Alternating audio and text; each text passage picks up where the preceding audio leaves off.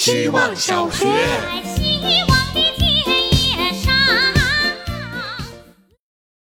大家好，我是小高，今天也是没有什么想说的。最近法国朋友开始偶尔跟我用中文聊天，他会给我发哈哈哈哈哈哈、小饼干和晚安，还有中文独有的大波浪线，因为西文键盘的波浪线很小。当然，那几句中文都是 Google Translate 功劳。他写小饼干是因为他的名字叫 Molly。和一款欧洲最便宜的饼干同名。如果你去搜 Molly Biscuit，你就会搜到。我也有跟桑哈用韩文聊天，他是我的前室友。我用韩文写“保持健康，姐姐”，他用韩文回我“哈哈哈哈哈”，紧接着又用中文写“你真好，兄弟，你很健康”。希望 Google Translate 可以得个诺贝尔和平奖。毕竟它让沟通变得不那么难。希望小学。大家好，我是小组长。一天中的阳光，我最喜欢太阳快落山的时候。不仅因为这时候光线柔和，色调温暖，拍人像出片率最高，可遇不可求，遇上要抓紧。而且家里蹲的时候，每每在黄昏从电子屏幕猛一抬头，就会看见家里的白墙、玻璃器皿被照得特别透亮，让人想起玻璃晴朗，橘子辉煌。在海边看日落的时候，也是像一片星星在大海上冲浪。今天傍晚，我上天台看夏阳下山，想起去年夏天骑车路过北工大附中，有两个男生并肩骑在我前面，其中一个说：“你知道吗？现在是人一天中视力最差的时候，是黄昏。”刚刚上网搜索了一下为什么，一个看起来相对科学的答案说，因为人的视网膜上有两种视细胞，光线明亮的时候锥状细胞起作用，光线暗淡的时候轮到杆状细胞。但在黄昏的时候，他俩都以为自己要工作了，但又互相不太对付，我们的视线就容易变得模糊。难怪黄昏好风景，因为模糊产生美，模糊带来想象的空间。希望小学。每天一分钟，大家好，我是小徐。看喜羊羊的小孩审美会不会崩溃？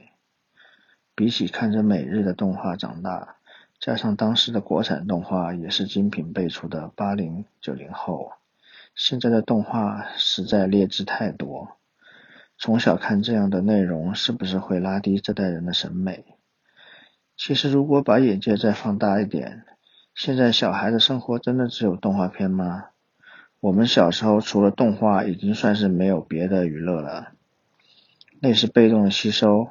现在小孩接受的东西比我们更复杂，不会被框死在动画这个类别里，服装、游戏、艺术等等。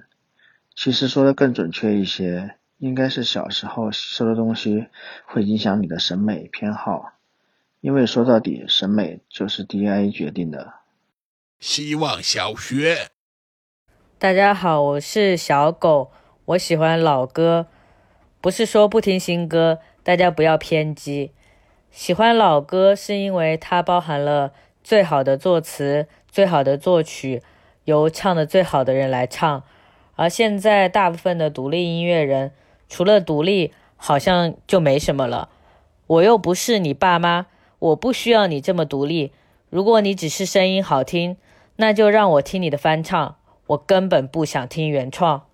独立不是不需要合作，而是所有合作的人都有独当一面的能力。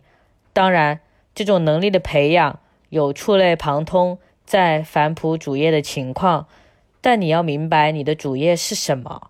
我喜欢画家、音乐家、作家这些称呼里的“家”，表达了一个人对一件事的归属感。我不喜欢一堆斜杠，没一个好的。希望小学。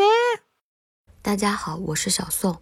今天一分钟的主题是招人难。你们还是三个人吗？四个了。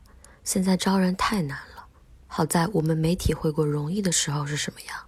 说一个毫无科学根据但异常自信的观察结论：职场里人员流动的速度跟恋爱婚姻中更换伴侣的速度成正比。因为从这两件事里逐渐暴露出的问题几乎一致：不忠诚了，不愿吃苦了，没有责任感了，好似儿戏了。舆论一片唱衰。干嘛要唱衰这个利好局面呢？